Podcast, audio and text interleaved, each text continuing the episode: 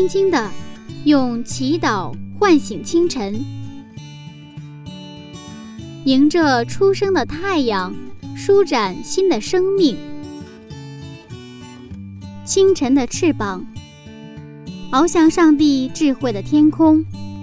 每一个第一时间，我们和你一起重新出发。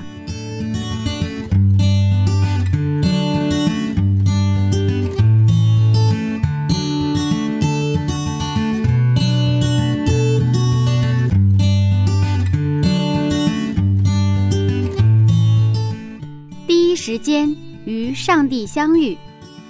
精彩人生从上帝开始。收音机前的听众朋友们，大家早上平安，欢迎收听希望之声福音广播电台，这里是清晨的翅膀灵修栏目。今天呢，柚子还是和大家一起分享晨读创世纪一百讲系列讲座。到目前为止。我们已经了解了挪亚时代的生活背景和挪亚的生活方式。接下来呢，我们将进入一个非常紧张的情节：可怕的洪水马上就要来临了。那在洪水当中，我们将发现一位怎样的上帝呢？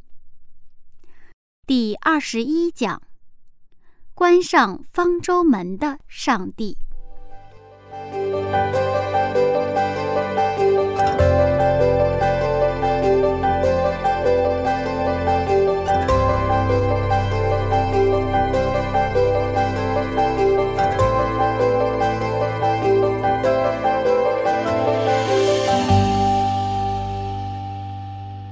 牧师你好，你好。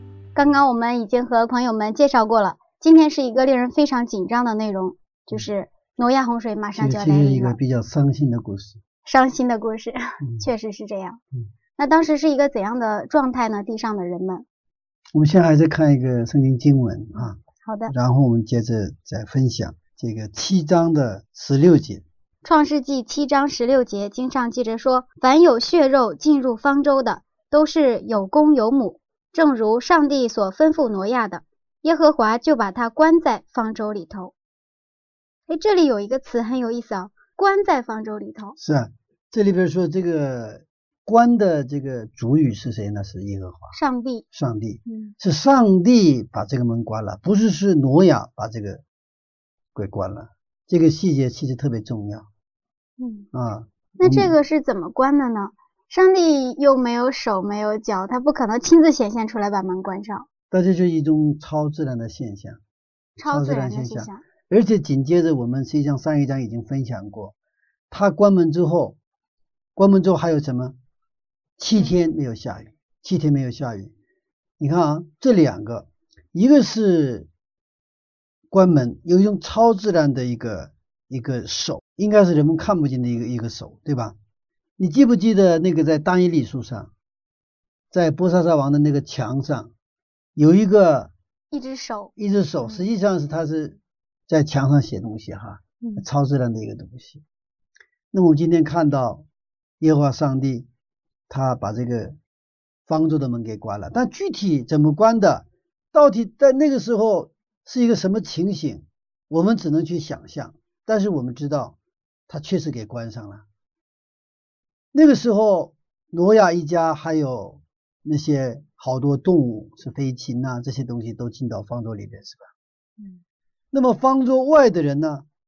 这个时候形成两股一些，就是两部分的人，方舟里边的人和方舟外边的人，是这样吧？嗯。但是呢，原来这个一百二十年，挪亚一直传达一个信息，就是洪水审判的信息，对不对啊？所以你们到这里来，现在。人进去了，门关上了，但是这个鱼还没下来，所以呃，我们在先知与先知当中，他有一段描述是描述的特别的，是这样说的：禽兽进入方舟，上帝的天使关了方舟的门，然而他们仍然继续从事他们的娱乐和欢宴，甚至于讥诮这些上帝全能明白的显示。他们群集在方舟外面，肆无忌惮地嘲笑里面的人。这种嘲笑是他们以前所绝不敢做的。好，我们注意这个画面，就是他的前这个方桌里边和外边，外边是什么？是一群肆无忌惮的去嘲笑里边的人。他们这个嘲笑，他们以前所不敢做的。而方舟里边的人信心受到考验，方舟外的人得意洋洋。这个迹象就是暴风雨来的迹象没有，天空还是一片晴空万里，没有任何迹象。信心受到了考验，外边的人呢得意洋洋。这个表面上的这个这个单言呢，好像使他们确认挪亚。传的一百二十年传的信息是什么？无稽之谈，确实他是一个疯老头。你看这个结局，他确实是疯老头。他们确信这个洪水不会再来。其实啊，刚才谈到这个关门呢，一个超自然的现象，它也不是用手去关门，是吧？其实看到这个的时候，它也是一个征兆。虽然暴风雨没有来，但是这个门关是用超自然的力量，那个他们应该去想到。嗯，就是在我们知道东南亚海啸，还是那个汶川地震，在地震之前呢，自然界有一些现象，有没有？有的，大片的青蛙过路是吗？是。还有那个那些动物是吧？它是从它的老巢头移动哈，所以人们看到那些动物在移动的时候，其实人们就心里很不安。所以现在一般的那种，如果我们发现。动物大面积的移动啊什么的话，我们可能知道地震要来了，或者火山要爆发了，是这样吧？那个门关上的时候，其实应该需要想到这个东西，但是人们并没有在上帝给的这种征兆的时候，对那没有去做，就是无视了他，没有去做出回应。在当时，在我听一个啊报纸报道说，当时那个在东南亚海啸之前呢，已经很多的那个动物都是什么往山高山里跑，高山里跑。所以，对那个就敏捷的感觉到的人，他也是，就肯定要出事儿了，就跑了。但是呢，很多的人不不在乎。他们说现在这个这个什么世界啊？他说他在海边上游玩，就是这个在沙滩上做日光浴啊，在那个这个这个这个海水浴场上游泳啊，然后呢，那该打鱼的打鱼。但是海啸来了。他们根本来不及躲避，根本那个时候他们在往山上跑，往树上爬，但是他们的速度已经赶不上这个海啸的速度。其实，在挪亚的日子如何，耶稣福临的时候的日子也是如何。我们可能现在好像是太平无事，太平太平，但是我们通过圣经知道，耶稣福临的日子近了，我们应该预备，我们应该预备自己去迎接耶稣的福临，我们要停心祷告。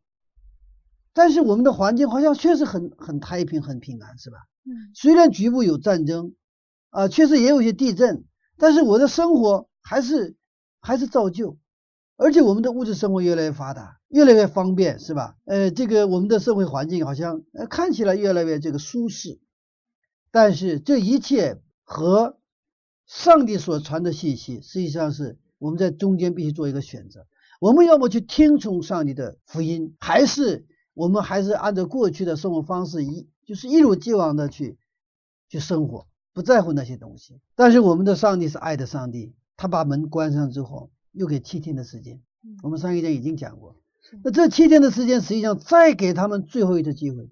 七天之后，暴风雨来了，他们就是出生以后从来没有看过的，亘古以来从来没有看过的一个暴风雨，他们没有不知道的一个。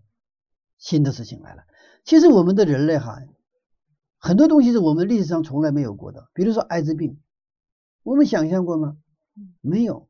非典没有。这些东西都是我们过去从来我们都不知道的事情。来了之后，我们刚开始非常的这个什么啊紧张啊，那是恐慌的不得了。那个非典的时候，当时我在北京，那个非典的时候啊。你在楼上看，那个整个是一片寂静啊，寂静都有点可怕。路上没有人，根本没有人。当时我们还在聚会，每到安息日，每到安息日，我们都是在公园聚会。那段日子很好，我们还带着各样的好吃的，然后呢，嘿到公园里去聚会之后，中午一起做吃。这样，每个安息日我们都是一个非常欢乐的日子，所以我们特别感恩，在非典当中还有平安。还有喜乐在里边。所以谈到这个关门，我还得讲一个故事。以前我在公司里做业务，做销售，那这之前我从来没有做过。当时我去做销售，去各种公司去推销我们的产品，我们要拿着那个签单去要去签合同。那之前我是一个书生，我从来没有这种经验。给我最大的一个挑战是什么？知道吗？就是被拒绝。在什么地方拒绝呢？公司门口有一个前台，前台小姐就拒绝你。嗯。在当时还不像现在，公司门前都写了一个拒绝什么啊，这个推销什么。就现在那个时候还没有，那个时候可以敲门进去的。但进去之后，前面有一道有一道这个前台嘛，前台小姐就就就在那挡着。然后我那时候还已经三十多岁了哈，那被拒绝之后我就出来嘛，灰溜溜就出来。出来的还好，被拒绝还好，最受不了是什么知道吗？有的公司，当我出来之后，后边紧接着我门没关呢，他把门给使劲的给咣给给你关上了，知道吗？就那个就我感到就是耻辱，我感到我的人格就被被人一就是踩到什么，就像被子一样在地上。哎，那个那种那种对我，因为我过去是做老师的嘛，啊，一直是比较受人尊重的那么一个职业。那么现在我是那是求人哈啊，然后。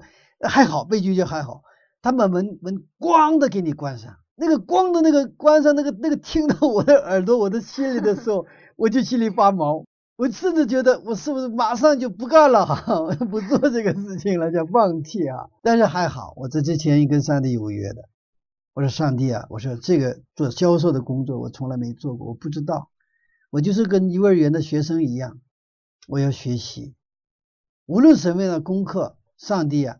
让我能够最起码不能说打满分，我也得让我能够及格啊！所以，其实，在当时那段时间，因为上帝的那种带领或上帝与我同在的那种感觉，让我能够去忍受那种或者能够顶得住那个压力。什么压力呀？就你的人格就被践踏的那种，就被侮辱的那种感觉哈。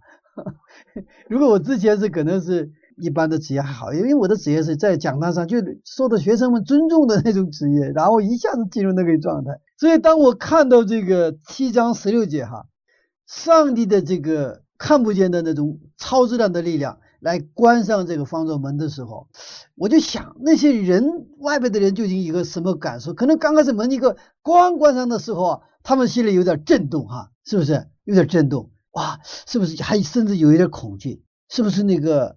那个那个挪亚所说的话，真的是不是应验了？但是没有过多长时间，看到根本没有下雨的迹象，好像还是跟过去一样。所以他们心重新变得非常的刚硬，然后还是一样的阴乐，是吧？然后呢，肆无忌惮的去嘲笑挪亚和他的一家人。但是你看，我们上帝更有意思，我们上帝面对那些肆无忌惮的，就是说那个胆大妄为的。这一群人，这个这些罪恶的人类，这些败坏的人类，看我们上帝的反应。要是我是神的话，哈，那我一刻都不容忍，是吧？立马下雨，立马下大雨，一下子把他们全部淹死了，是什么？一吐为快，哈。但是我们上帝还忍耐，他忍了一天一天一天几天七天。大家知道，上帝创造天地万物是几天呢？也是七天。他用七天的时间创造天地万物，他也是用七天的时间在在单言去忍耐，在等待人类还有能够去悔改，来重新来敲这个门。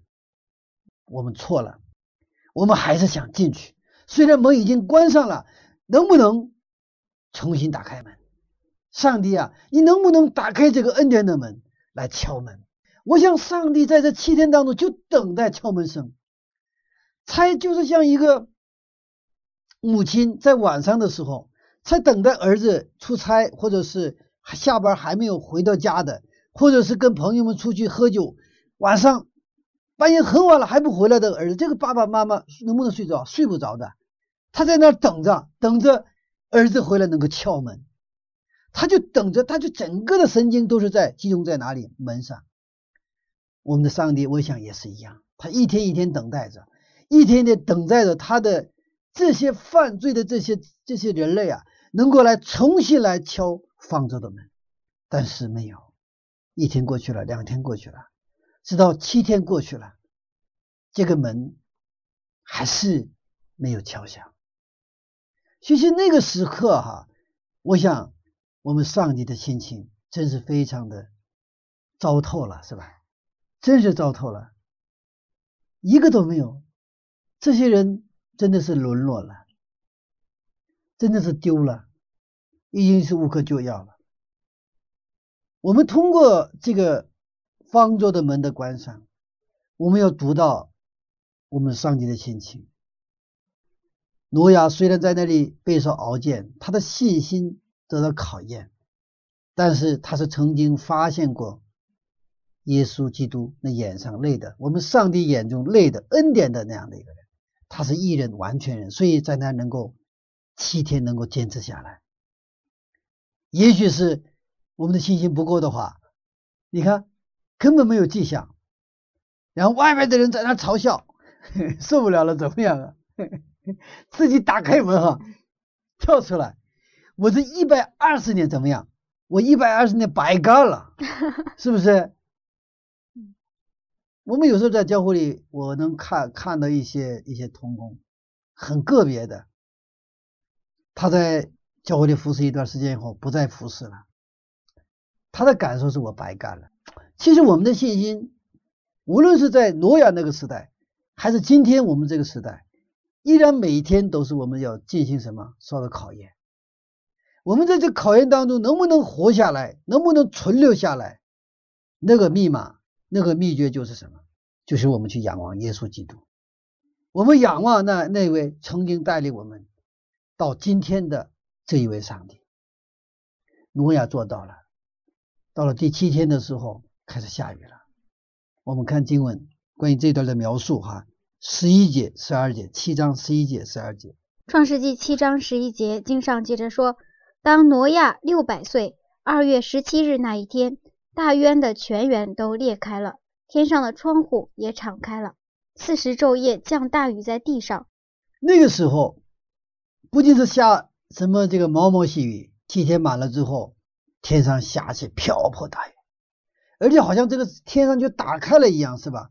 不是下雨的概念。什么概念？用大盆啊往下什么倒水的概念。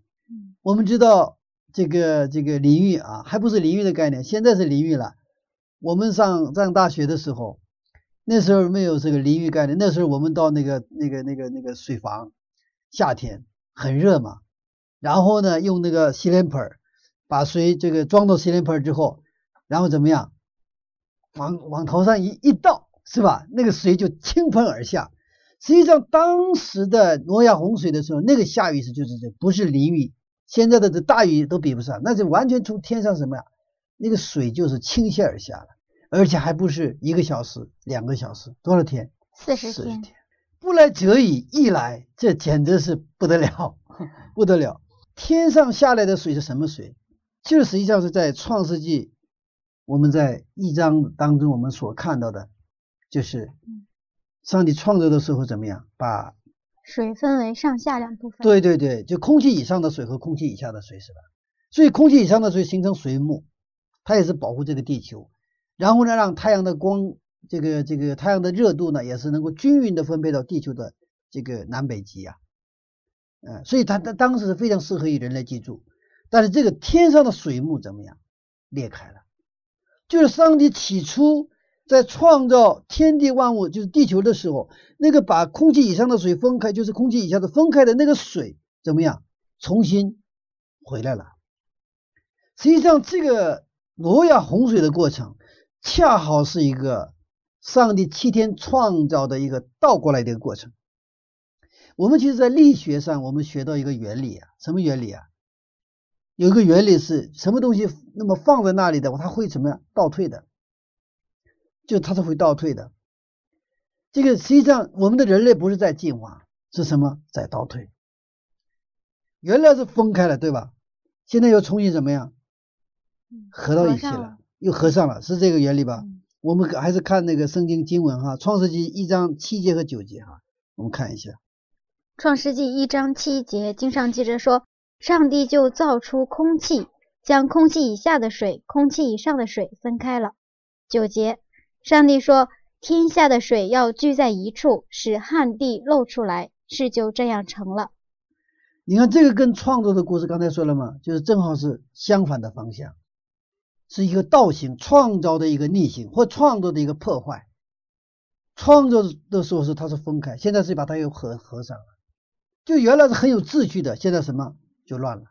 我在读中学的时候，有一次我放学回家。那时候是我们家是这个平房，然后呢有那个仓库，仓库是另外有的，有院子，一般是正房是在这个坐南朝北，然后呢一般右侧它是有这个一个我们就是就是库房，当时农村的房子是这样的，有库房。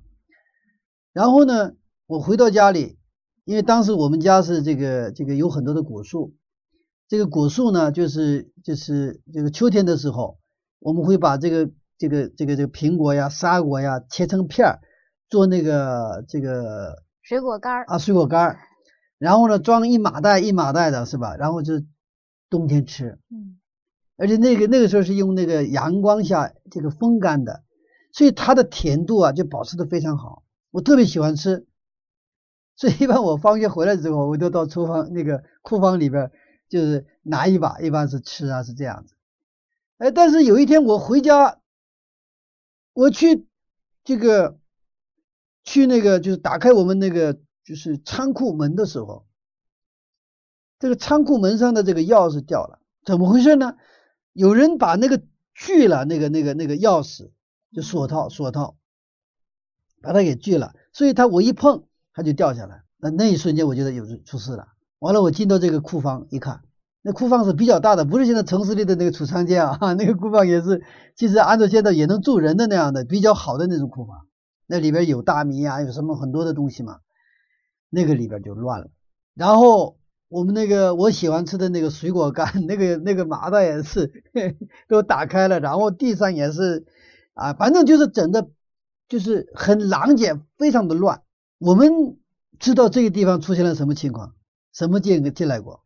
小偷，小偷进来过，小偷进来过，当然后来抓住了这个小偷啊，小偷进来过，所以小偷进来之后，他的原来的什么呢？整个的秩序发生了一个破坏。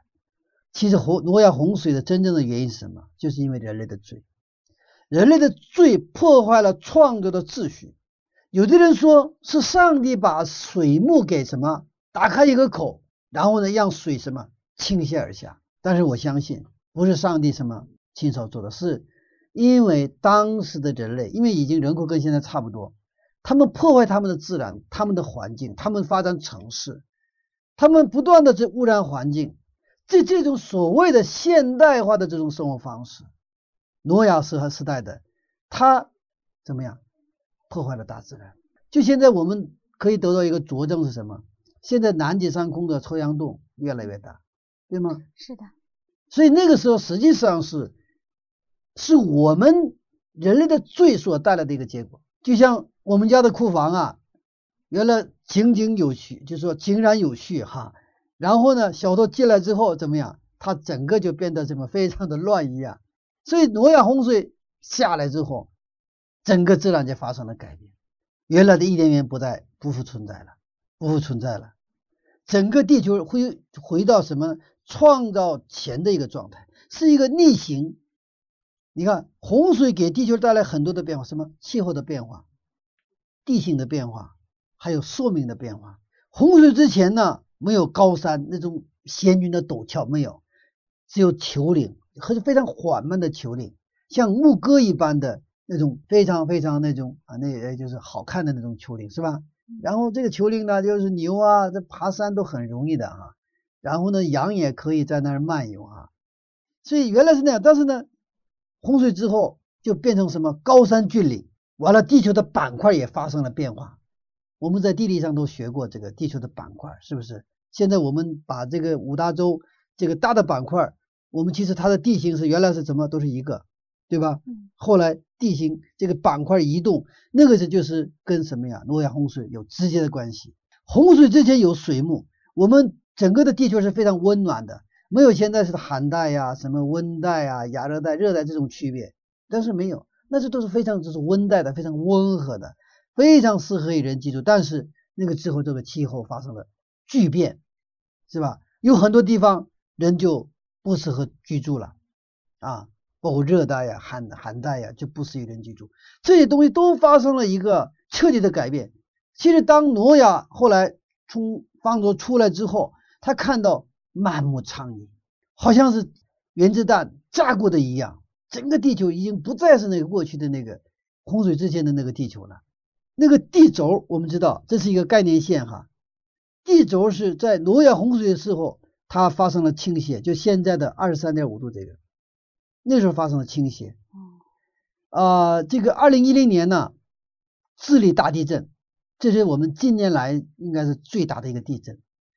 有一个研究所，美国的研究所，他对这个地震搞了这个进行了研究和好多的这种啊调查调查。嗯这个地震是八点八级的，八点八级的一个地震。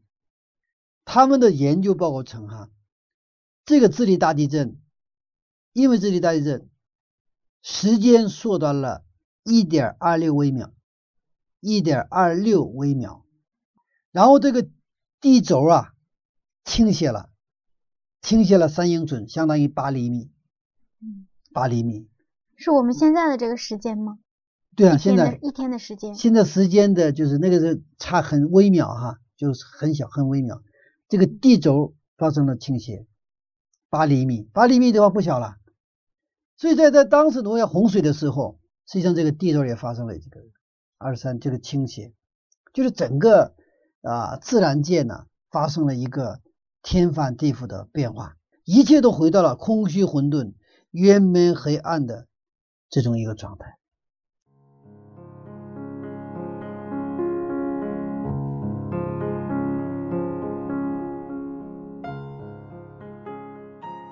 原来方舟的门是超自然的力量，也就是上帝的手亲自关闭的。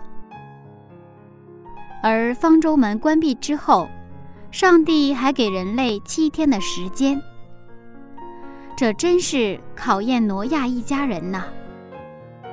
想想，如果是柚子的话，可能早就跑出方舟了。上帝给人存留时间，乃是等待人们悔改。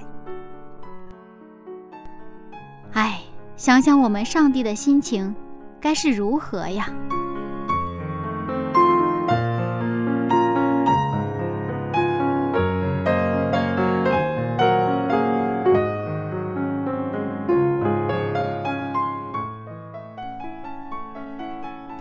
那好吧，先来听一首歌。我愿触动你心弦，希望当上帝呼唤我们的时候，每一位听众朋友都能对上帝的呼唤做出回应。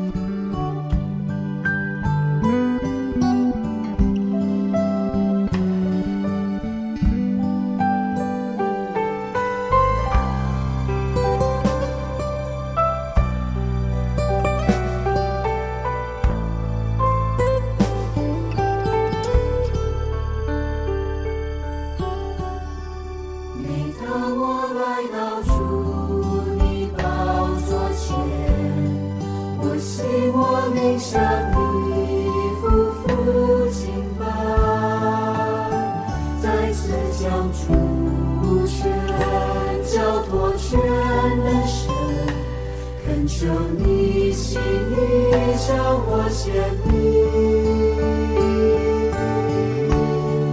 我愿触动你心弦，全心靠你心愿，我要举起双手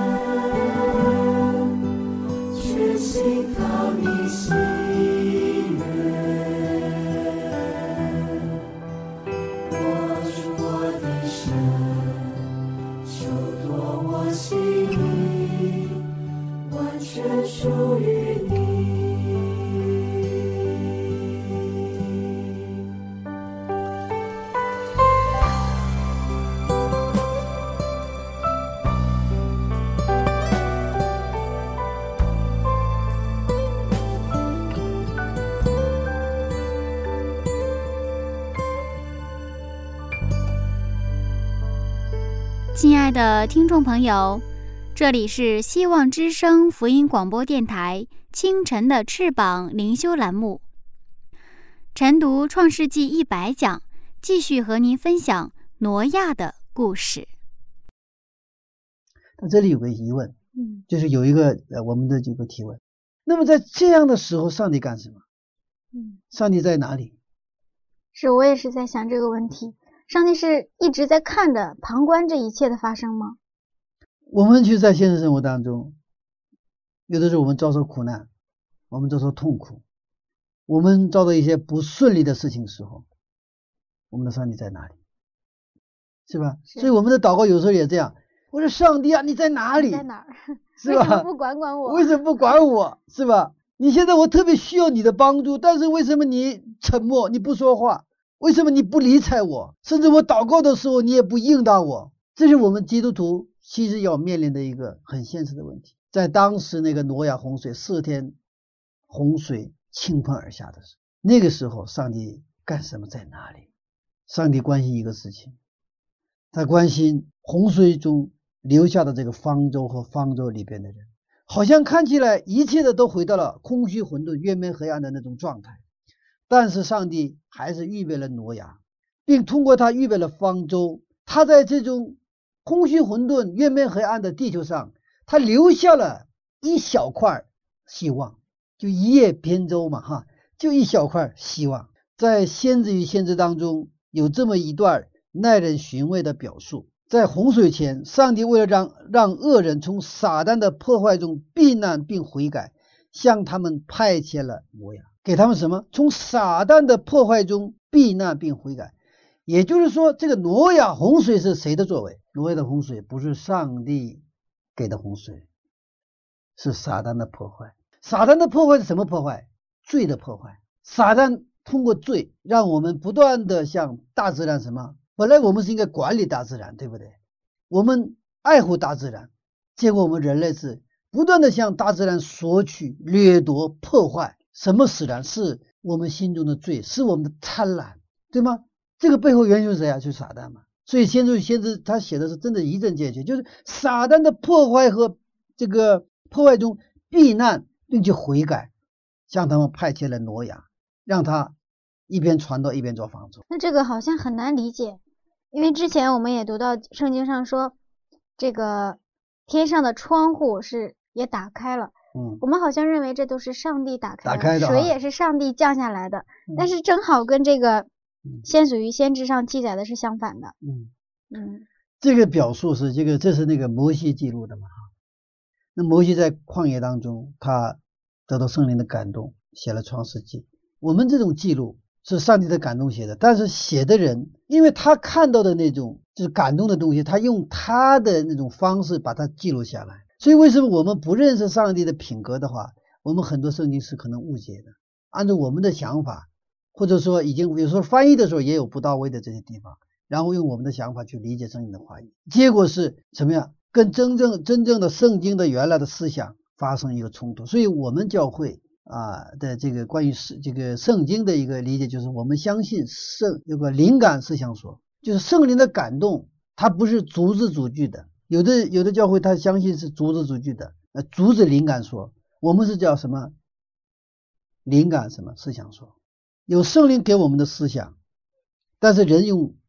当时的具体的文化当中，用他的方式把它记录下来。举个例子，前约翰启示录，那么约翰记录了看到的意象嘛，是吧？嗯，他记录下来是不是？对。那如果说有抛开当时的那种文化背景，他们的这种历史背景啊去读的话，包括他的以色列人的，因为以色列人对这个意象很熟悉的，我们我们读的话非常非常不熟悉，因为这在旧约当中已经有以西结啊这些。包括单一里啊，就很多意象那里边已经出现的，所以这个部分的话，就是表述是天上的什么开了，窗户打开，窗户打开了，那个整个下雨的状态就好像窗户打开了，就不是下叫星星点这个这个这个毛毛细雨哈，那是倾盆而下，是这样的一种一种描述。但是我们从整个的前后过程来看，我们就知道这个是不是上帝的破坏？嗯，上帝愿意破坏吗？上帝不愿意破坏。他自己创造的东西，那我们可不可以理解成，其实背后是撒旦所操纵的，只是上帝为了让当时的罪恶的人们悔改，他允许了这件事情的发生。不是，因为这个是等于什么呢？这场灾难要来了，是吧？嗯，上帝呢，为了让，就比如说，为了让他们避难并悔改，为了在这种这种当中，你们悔改能够躲过这一劫，这个豪劫，上帝派了挪亚去造方舟。并向他们传福音。我们知道，这个地球上现在这个核武器已经是毁灭地球 n 次，知道吗？我们现在生活在地球的什么地方？生活在一个武器库里面。我们可能有时候觉得好像没有问题，它因为它就是一个核核核的对垒嘛，那随时都有危险这个东西。但上帝知道，他为什么要来？他不能不来。我们人类一直在寻求自己解决自己的问题。为什么我们需要救赎主？我们需要外力进入，外力来把我们从罪恶当中救出来，因为我们很多的行为，我们已经自己控制不了，教育不了，我们只能是缓解，知道吧？你缓解，我们就是我们很多的这种努力啊，我们的包括我们的很多的奋斗，人类的这种追求，或者很多就是我们缓解这种这种过程的这种呃慢下来而已，但是这个我们解解决不了。因为人的贪婪，人的罪性，他超越了这个东西，是吗？就像很多的人，他一发而不可收啊，沾染上一些什么一些一些这个吸毒啊，包括一些这个恶习哈。但为什么？因为你心中的那种罪的力量，它胜过了你的那另另一种力量。所以在当时的时候，上帝知道这一切，他上帝是预知的、全知的上帝。上帝为人类预备什么？预备他们能够避难。的一个场所就是诺亚洪方舟，然后邀请他们进到诺亚方舟。上帝已经给他们这个机会，但是他们没有去抓住这个机会。上帝完全可以完全归零之后重新创造人，但上帝没有。上帝在这个当中还是把他的子民、把他的百姓给救出来。在这种撒旦的破坏当中，上帝还是保留了一个希望，就是挪亚和挪亚方舟。虽然人的罪恶是跟创造是逆行的，是吧？是对创造的破坏，是对创造秩序的一个毁灭。但是在这样的过程当中，上帝依然在动工，他依然预备他自己的人，这个挪亚，然后呢，准备了一个挪亚方舟，邀请人们进到他这里来。所以说，在创造的逆行中。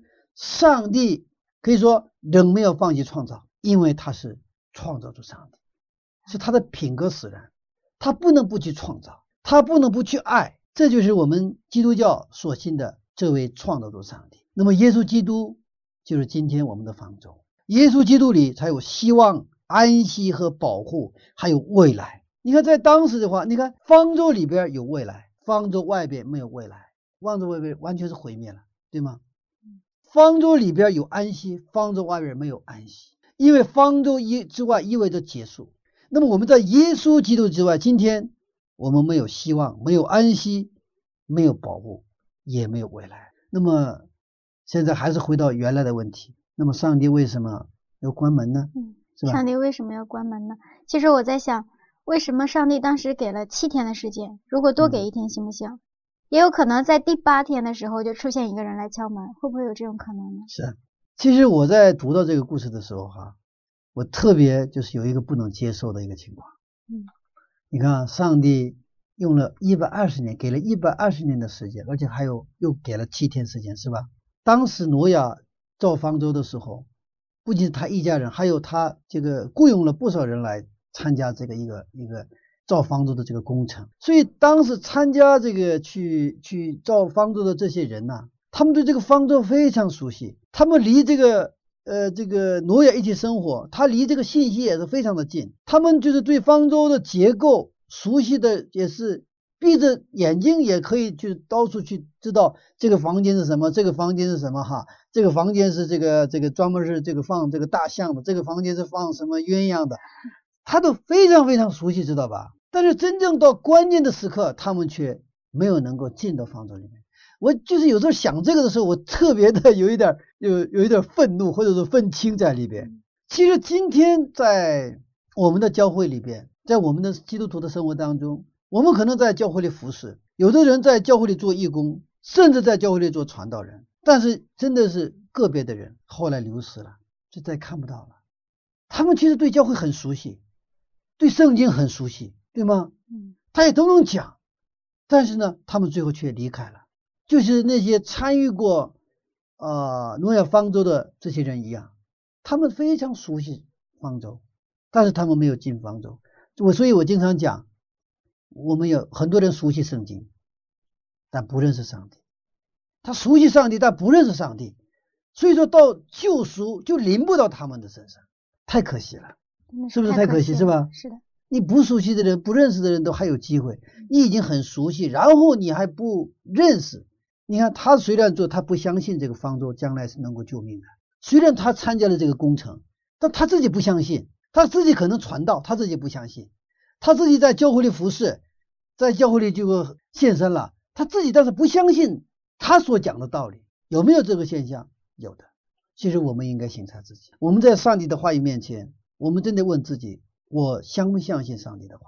我相不相信圣经里上帝的所有的应许？我相不相信耶稣基督的福临？我们是基督福临安息的会，但我们相不相信基督的福临？如果我们相信基督福临的话，我们的生活还会不会是这样？就像一个马上要嫁给新郎的一个新娘，新郎马上要来了，他的新娘的生活肯定会发生改变的，他的所有的生活的焦点会集中在预备。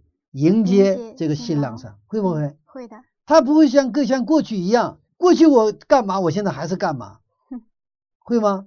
肯定不会。不会，除非是他这个有健忘症，或者说 呃，这个他也不打算不打算跟这个新郎结婚了，是不是？只要他来，我跟他说咱们拜拜吧。除非是这个样子，只要是我还想跟他结婚，那我肯定我的生活的焦点都在哪里？我的焦点都是在预备和等待这个新郎的上。嗯我们是福音教会，我们等待耶稣基督的福音。那么说，我们是不是现在是这样的生活呢？是不是我们有的时候是用我们的生活去否定我们所信的道理呢？我们用我们安逸的生活，我们跟那些不信的人一样去追求同样的那些东西，用这种生活向社会的人去不信的人去向他们去告白，我们所信的是假的，你们不要信了。我们是不是这样？我们通过挪亚的故事，我们真的需要去啊，我们省察我们自己。那么还有现在这个，为什么上帝一定要还关门呢？他是慈悲的上帝，是吧？我们还是读一个圣经章节，《传道书》三章一到二节。嗯，传道书三章一到二节，经上记着说：凡事都有定期，天下万物都有定时，生有时，死有时，栽种有时，拔出所栽种的也有时。嗯上帝关门的时候，时候满足，已经给了一百二十年了，又给了七天了，时候满足了。什么叫做时候满足呢？那我们还是再看一个圣经章节，《加拉太书》四章四节。加拉太书四章四节，及至时候满足，上帝就差遣他的儿子为女子所生，妾生在律法以下。约翰福音二章四节，约翰福音二章四节，耶稣说：“母亲，我与你有什么相干？我的时候还没有到。”我这里面好多地方都提到了时候。时候满足。那么说什么叫时候满足呢？其实啊，上帝造方舟之后，实际上给人们一个选择，你要进来，但是人们要善用他的自由意志去什么？要进来。其实人没有不进来的理由，因为连动物都进来了，动物都进到那个回回应了这个 进到那个呃这个方舟里边的邀请，是吧？那人却是没有善用他的自由意志。真的，我就几个字，真的我觉得有点接受不了。一个是参加工程的那些人，那么熟悉，那结果没进来。嗯然后呢，动物都进来了，但是动物都得救了，但人没有得救啊。一百二十年前，那个挪亚继续宣布审判的信息，诉说上帝的慈悲和保护，就在挪亚方舟里边。你们要进入上帝的爱里面，你们在外面是毁灭。挪亚这么做，就是说已经一百二十年，这个怎么样？他已经给人充分的去什么展示了这个信息，也充分的展现了上帝的慈悲和公义。就像耶稣基督呢，在十字架上，他说：“饶恕他们，他们所做他们不晓得。”上帝就是为了去应答这个祷告，要饶恕罪恶的人类，在十字架上，上帝的爱和公义完全显露出来了。那么在挪亚方舟上，上帝完全的爱表现的淋漓尽致，上帝的品格彰显的什么完全？这个时候门就可以关上了，就可以说时候满足了。就像我们怀胎十月了，对吧？怀怀胎十月，这孩子就可以生出来了。怀胎十月之后还不生，十一月、十二月、十三月，这个就是变死胎了，知道吧？嗯，也就是当时如果再多给一天，是不是也不会有人去敲门了？是的，是的，他们的心已经完全转移了，他们已经完全把上帝的给他们的机会当做废纸、当做垃圾一样踩在脚下了啊，就像那个猪把那个珍珠 踢掉一样，时候满足了。另外还有一个诉求，咱们再看最后一个圣经章节，这个诉求需要得到回应，就是启示录六章九节到十节的这个话。启示录六章九到十节，揭开第五印的时候，我看见在祭坛底下有为上帝的道，并为做见证被杀之人的灵魂，大声喊着说：“圣洁真实的主啊，你不审判住在地上的人，给我们伸流血的冤，要到几时呢？”上帝对这个诉求也要回答，就是对公义。一方面他彰显了慈悲嘛，但你们公义他也得得到伸张。现在我们看新闻报道，好多很残忍的事情发生，就残忍的非人的一些事情发生。我们看到人被当作玩偶一样去对待，人的生命得不到善待，人的人格得不到尊重，人的冤屈、人的流泪、人的那种怨恨已经达到天庭，人间的不公、人的痛苦已经上达天庭。不断的向上帝诉求说：“你不审判住在地上的人，给我们生流血的怨，要等到几时呢？战争、灾难、破坏，无论是人类，现在连动物都什么痛苦的声音。我常常看到那个车上拉一车一车的那个什么猪啊、牛啊，是吧？哇，我这心里很难受。那些牛还都是站在那里，是吧？用那个一种东西圈在那里，在高速公路上，我们有时候能看到。我看到那些牛的时候，我真的是我说耶稣，你快来吧！现在连那些动物都是痛苦声音呐，它不是那种草原上那种啊自由的在那儿这个移动啊，他们都是被人类就是被送往屠宰场，痛苦的声音，声音声不断达到上帝那里，天下万有都有定时，这个时候满足的时候，方舟的门就关上了。食物满足的时候，我们也看到这两样东西也跟着完成了，一个是。方舟的完成，一个是方舟里边爱的团体的完成。所以耶稣基督复临之前，在恩典的门门关闭之前，所以我们要来到耶稣的面前，我们要进到耶稣基督作为我们的方舟里边，那里边有保护，有安息，有未来。愿我们所有的基督徒不要像那个参与工程然后结果没进去的人，连动物都进去的时候还选择了不进去的，不不要成为这个样子。愿我们都能去。抓住上帝给我们的这个宝贵的机会，这个恩典的机会。阿门。刚才我们讲到这个动物都进去了，但是人还没进去，这个简直是太令人没有办法接受。是的，是的。其实我们现在是不是也有这样的人？是啊，所以说最后审判的时候，我们无话可说。嗯。上帝已经他该做的都做了，我们无话可说，无言以对。用我们的话说，就是上帝已经做到份儿了。是做到份儿了，事后满足了。这个门就关上了。哎呀，真的不希望这个门关上。好，谢谢牧师的分享。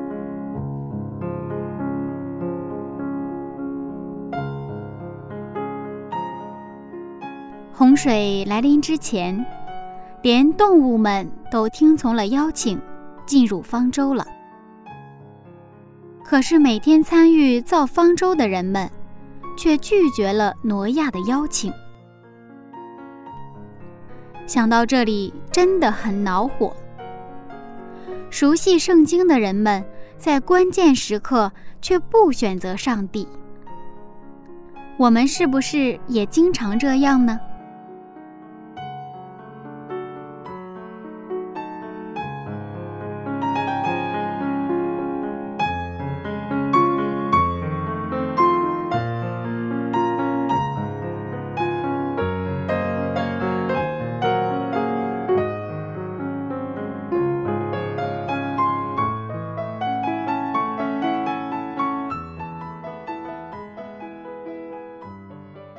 前些天，我的一个好朋友，他的母亲去世了。他非常痛苦地对我说：“生命太脆弱了，但是上帝却是公义的，因为他在耶稣基督里给了我们盼望和我们家人再相见的机会。”是啊。我们太需要耶稣复临了，不是吗？